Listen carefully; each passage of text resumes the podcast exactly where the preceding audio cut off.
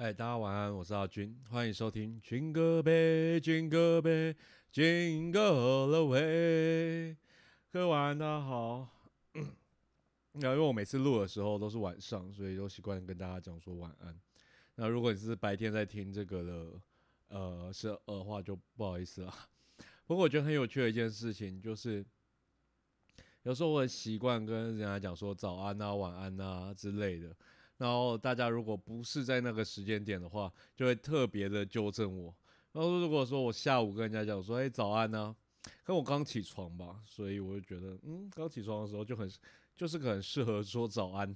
虽然说下虽然下午有点颓废，但我现在没有工作，你要我，啊对吧？我因为我本身做桌游店的，然后桌游店到现在都还没有办法营业，然后花很多的时间。接电话告诉的关那个客人说：“不好意思哦，我们现在桌店还没有办法营业哦。”等于把现金一笔一笔的推出去。唉，但总而言之呢，就是呃，我常常这样子，每次在不不对的时间点跟人家讲早安啊、晚安啊，人家就很喜欢很喜欢纠正我。我也不知道为什么，大家都喜好喜欢纠正这种事情。然后还有一点很有趣的事情，就是台湾其实。呃，晚安代表两个意思，一个是要睡了，然后另外一个就是晚上，就是一个打招呼的意思。这件事很有趣的一点就是，你就会发现说，嗯，像呃日文嘛，日文就有空邦哇跟欧亚斯咪，就两种不同的意思。但在台湾常常我跟人家讲说晚安，然后他讲说，哎，你要睡了。就稍微有一点尴尬，你必须解释说，嗯，我们也要睡了，只是看到你很愉快，想跟你打声招呼。然后我想不到，目前没有想到一个比晚安更棒的一个打招呼的方式。如果大陆的话会有晚上好，那这个在台湾好像就稍微没有那么流行一点，我觉得蛮可惜的。我觉得希望有一有一年的流行语可以创造出一个。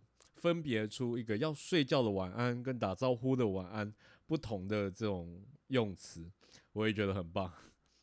好，那这个礼拜就中秋节嘛，大家不知道有没有去烤肉？应该这礼拜比较少人去烤肉了吧？毕竟现在还蛮多县市有限定说能不能去烤肉的。虽然我往年都会在自己店里办烤肉，但今年就比较不敢做这件事情。所以在店里简单的煮个火锅，然后喝个酒，就这样子打发了今年的中秋节，就基本上是属于一个看不到月亮的活动。对，嗯，也不错。但凡重点不是吃什么嘛，重点是找个机会大家可以聚一下。因为是疫情开始到现在，已经越来越少机会跟大家聚了。倒是卡米蒂每年都会办烤肉，然后，嗯。基本上也是每年都会去啦。那对我来讲，也是一年比一年的还不想去。讲这种话感觉起来有点奇怪，但是呃，因为本身现在已经没有在讲脱口秀，也没有那么长跟卡米蒂的人混，感觉起来卡米蒂越来越多不认识的朋友，然后也就是已经不像以前那种。一小群人，然后聚在一起的感觉，这样就是还蛮多人的，然后就得努力找一些还愿意跟你聊天、还叫得出你名字的朋友。不过总而言之，嗯，其实这今年去起来感觉还是不错的，我觉得还比去年还要再好一点点。我觉得在今年也是认识了蛮多就是脱口秀的新朋友。虽然我现在自己本身没有在讲脱口秀，但是跟他们聊了一个晚上，其实我真的觉得，哦，每次都觉得跟喜剧圈的人能够聚在一起，都是一件很快乐的事情，因为可以毫无顾忌的讲一些，呃，在外面讲会被催的一些话。对，就是如果你要说哪一个团体讲干话强的话，我相信没有一个团体讲干话能力能够超越喜剧演员的。这个我还蛮有自信。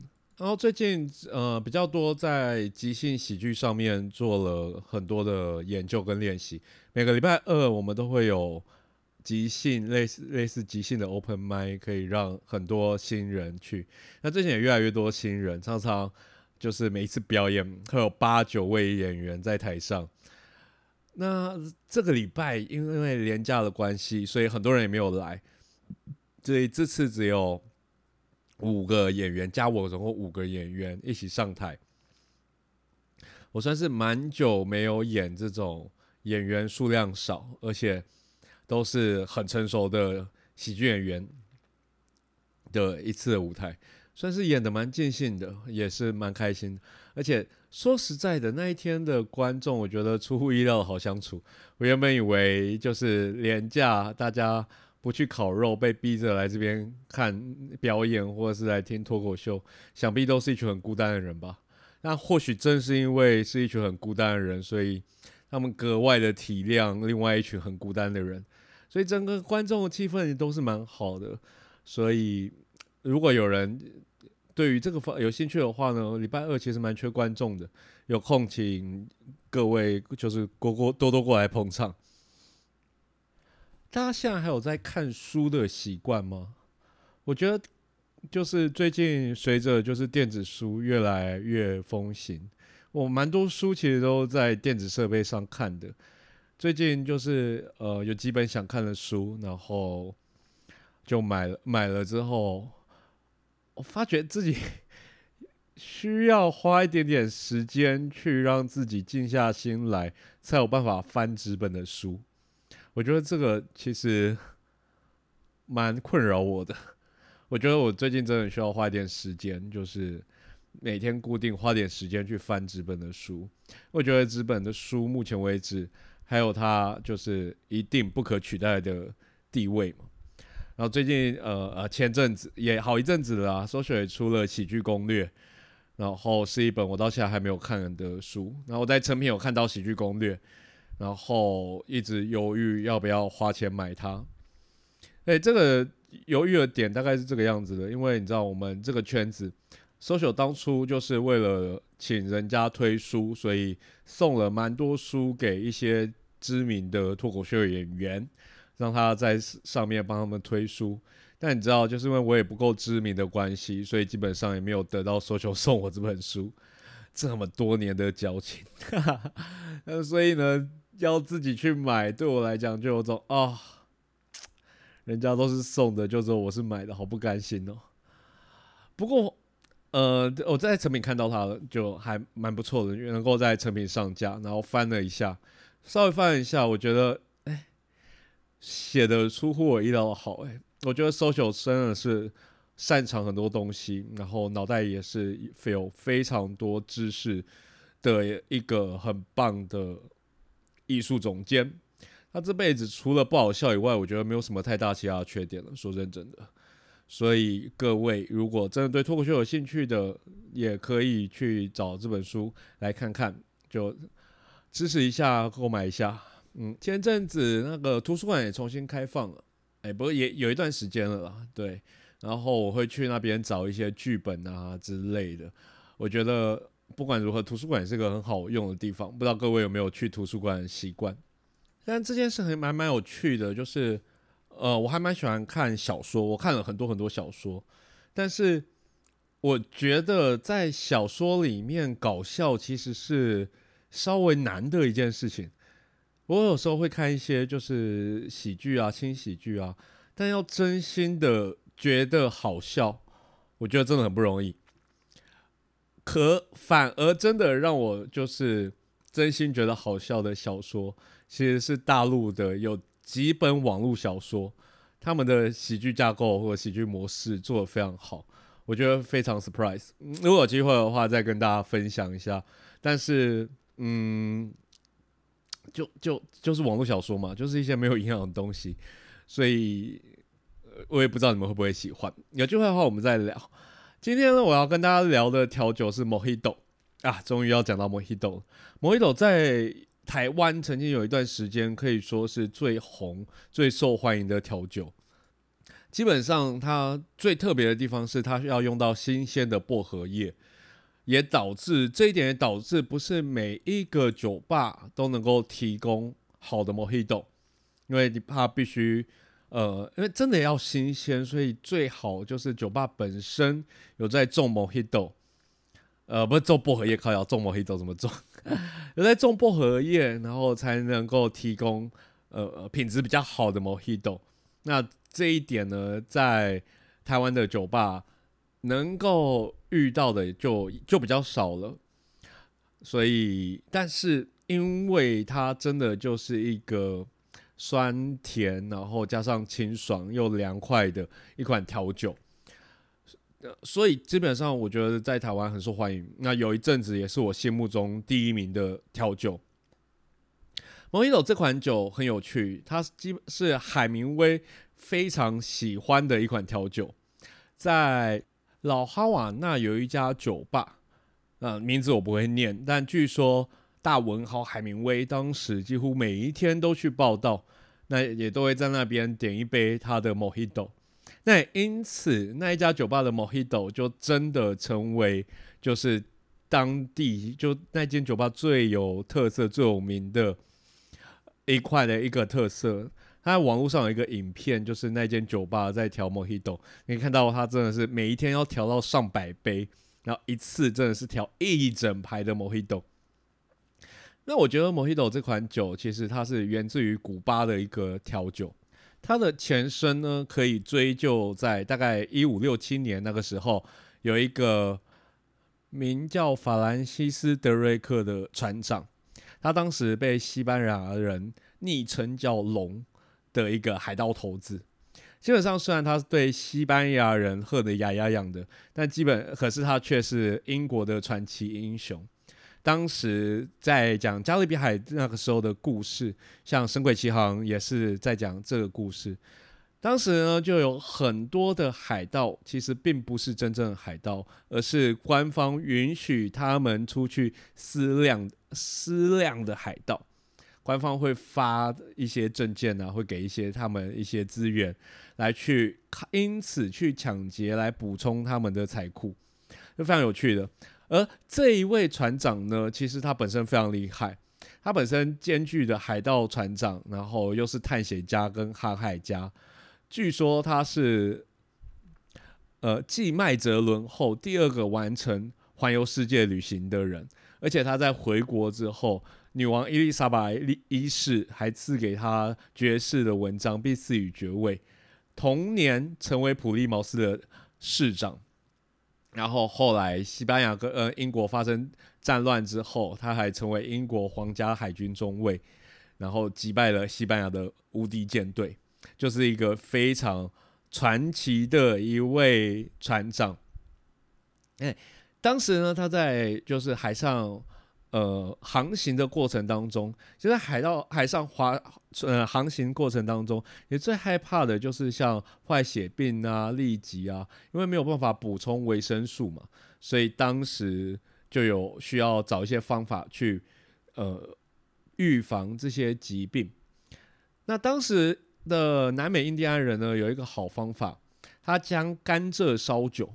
但是甘蔗烧酒呢，就有一点点像没有那么精致的兰姆酒，他们的呃起源，他们的原料都是甘蔗，然后在里面呢混上了薄荷、兰姆汁跟甘蔗汁，那其中呃兰姆汁就是有维生素 C，然后加上甘蔗的呃甘蔗的甜味，还有薄荷的凉爽，所以整体来讲呢，就是。用这种方式来对抗坏血病，好，这也就是成为传说中成为 Mojito 的一个前身。为 Mojito 一个很有趣的一点就是，呃，如果你是英文体系的话，刚开始看会看不懂，因为它明明就是中间那两个字，明明就不是 H，对，明明就是它是 M O J I T O。所以刚开始，呃，有些人第一次看可能会叫他 Mojito 之类的，对。那可是它其实，呃，这个名字其实来自西班牙文，所以中间的那个 J 要发 H 的音，所以它叫做 Mojito。对，基本上，呃，我也不知道我有没有发的很正确，但是起码不会是 Mojito 就是了。好，Mojito，我靠哟，Mojito 呢这一个。基本上随着时代的演进，现在其实变得一个细腻，然后酸甜好喝的一款调酒。但其实，在最早的时候，比较早期的时候，Mojito 其实是一个粗犷、有个性的一个调酒。什么意思呢？呃，我之前有看了一个很棒的影片，它就是也是大概应该也是古巴那个地方的酒吧，然后他们的调酒就非常的简单，就真的就是呃，先放糖啊，大把的薄荷叶，然后捣碎，然后呃还有柠檬，然后捣碎。然后加酒，加冰块，加 soda，就这样就这样结束。然后，可是呃，现在为了符合一般人对于比较精致的那个口味，有些调酒师会用 shake 的方式，让它的呃酒味感觉起来比较细致一点，没有那么的粗糙。但我个人本身还是很喜欢，就是最早期的那种粗糙感。所以如果你们有机会的话，也可以自己尝试，这真的是，呃，只要你有薄荷叶，算是一个非常好调的调酒。那其中呢，这个最重要的就是它的原原酒是兰姆酒。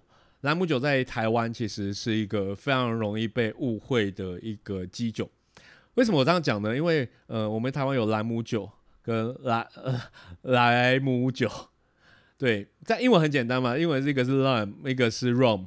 那听起来就会差很多。在台湾，一个是莱姆，一个是兰姆，听起来就会很相近。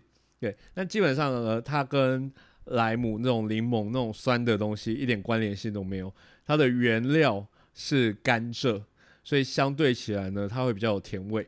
你喝了很多绝大多数那种比较有南洋风情的调酒，什么 Pina Colada 啊、麦泰啊之类的，几乎都是。呃，rum 做成的调酒，所以呃，还有那个烘焙的时候也非常常用兰姆酒，尤其是深色的兰姆酒，它会带有一点点那种焦糖的一个香味。即使你直接就是深色兰姆酒，真的，即使你直接兑气泡水喝，我都觉得是还蛮棒的一个享受。所以有兴趣的人可以去试试看。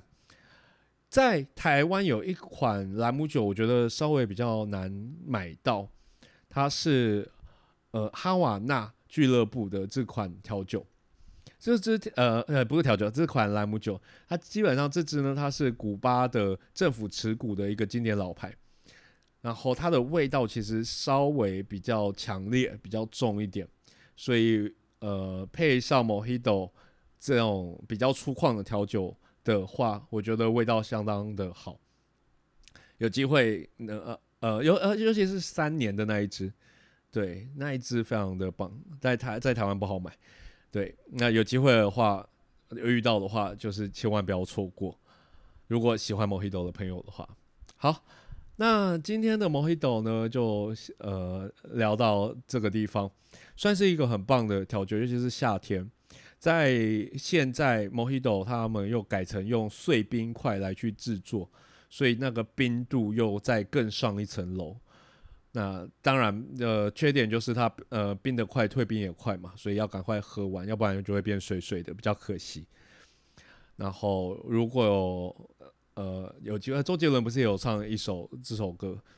对，所以有机会的话，我觉得很不错的调酒，有机会的话一定要试试看。好，那今天呢，要跟大家分享一下，就是我这个礼拜去看的一部电影，它叫《抓狂演训班》，非常有趣的一部电影，可以说是今年我自己认为的年度电影。最近有蛮多的电影都还蛮红的，像《沙丘》啊，然后除了电影以外，还有一些像《鱿鱼游戏》嘛，这样个在 Netflix 上面的影集。对，还有上汽啊之类的。那在这些大片当中，就是巧巧塞了一部法国片。虽然小巧，虽然就是不有名，但是它的故事，然后它整个的节奏啊之类的也好，然后演员的表现也好，我觉得都是相当精彩、相当有水准的。可惜在台湾的知名度似乎不是很高，用那里看得出来呢，就基本上我会去看这支片，主要当然对它的题材有兴趣以外，主要它也是在讲表演的一支片，所以我就特别排时间去看。然后当我到了电影院之后，很有趣的一件事，第一件事情呢，就是呃，他前一天大概有四五个时段吧，然后到了第二天，新桥国际影城就直接把它砍到剩一个时段。我还想说，哎，是我看错了吗？为什么我要找的时段都没有了？怎么只剩一个时段？完完全全就被砍砍时间，砍到只剩一个时段。那我想说，剩一个时段也好嘛，然后就去了。结果那一天，整个影厅。就只有我一个人，人生首次就是电影包场成就达成，对，所以我觉得非常可惜。认真的说，因为我看完之后，就是就当然了，我就是一个人看电影当然很爽，我简直就像自家客厅一样，想讲什么就讲什么，看到想吐槽的地方，我可以大声吐槽。虽然一个人看着电影吐槽有一点寂寞，但依然不改，就是感觉就像在家电看电大型电视的感觉。很棒，虽然如此，但是因为真的是一部很棒的片，所以我在这边还是想要推荐给各位去看。《抓狂演训班》在讲什么呢？他在讲一个呃监狱的戏剧老师，然后到了监狱之后，呃，受到这些就是狱友说狱友好奇怪哦，这些受刑人的影响，然后决定让他们。合力的完成一部舞台剧，叫做《等待果陀》的舞台剧，然后呃，果不其然，就是演的很棒，然后一发而红。从之后，他们就巡回各地去演出。那后面发生什么事情，我在这边就不爆雷了。各位如果有机会的话呢，就去电影院看。那为什么我觉得这部片很棒呢？首先，嗯，第一个就是他。在讲等待果陀这件事情，其实，呃，虽然等待果陀只是他们排的其中一部戏，但是整部片有贯穿这个等待果陀的这个意境、这个含义。等待果陀在讲什么呢？他其实在讲两个流浪汉，然后有一天在一棵树下等待果陀的一个故事。对，那你这时候会想说，果陀到底是谁？对我也我也不知道果陀是谁，从头到尾。看完这出戏，没有人可以解释果陀是谁。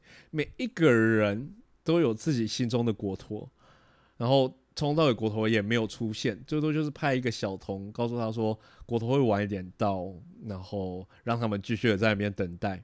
就像我们人的生命当中，我们常常都花很多时间在等待某样东西的到来。那我们也没有办法确定这个东西到底是会来还是不来。有时候，当我们想要放弃的时候，似乎又有一些小小的启示、启示，或者是小小的迹象，觉得这个东西即将到来。于是，我们又再这样子傻傻的等下去。在这等的过程当中呢，呃，结果他还是我们永远都不会知道他会来还是不来，即使到这部戏结束之后。这部戏呢，就是在整个呃灵魂里面贯穿了这件事情。男主角呢是一个郁郁不得志的一个演员，他一生就在等待一个成名的机会。然后在这个监狱里面呢，他终于看到了这样的一个机会。虽然他不是以演员的身份去得到这个样子的机会。但是他还是一样等到了这样的机会。那其他每一位受刑人呢，就各自都在等待自己不同的东西。有些人在等待亲，呃，有些人在等待他儿子来看他表演，有些人在等待他老婆。然后每一个人都在各自等待不同的东西，也没有人会确定这个东西到底会来还是不来。但即使如此，很多时候我们能做的依然就是，呃，继续的等待，持续的抱有希望。这希望呢，就是人世间最美好而也最残酷的一件事情。我们永远应该保持着希望，但或许哪一天你会发现，也正是因为保持着希望，毁掉了我们的一辈子也说不定。所以当时我在看这部戏的时候，很多地方其实我自己是蛮有情感投射的。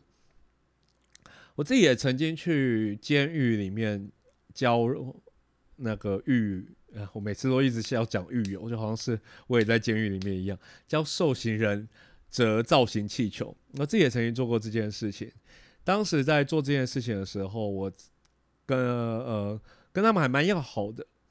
然后在聊天的过程当中，其实我觉得，我其实觉得是某种程度上来讲，呃。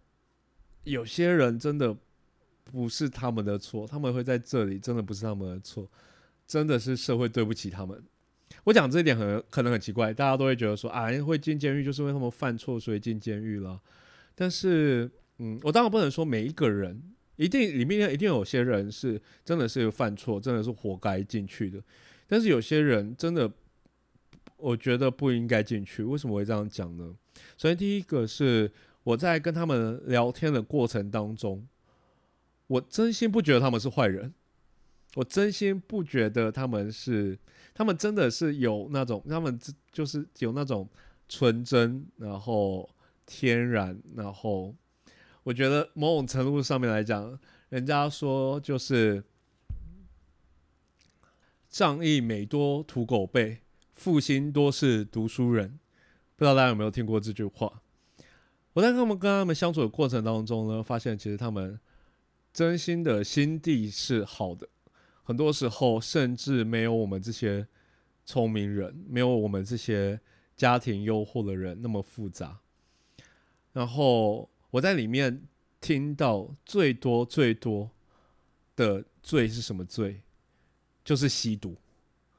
里面我就是，当然我不敢每一个都问啊，但是几乎只要我有问的。或者几乎只要他们愿意讲的，几乎都是吸毒。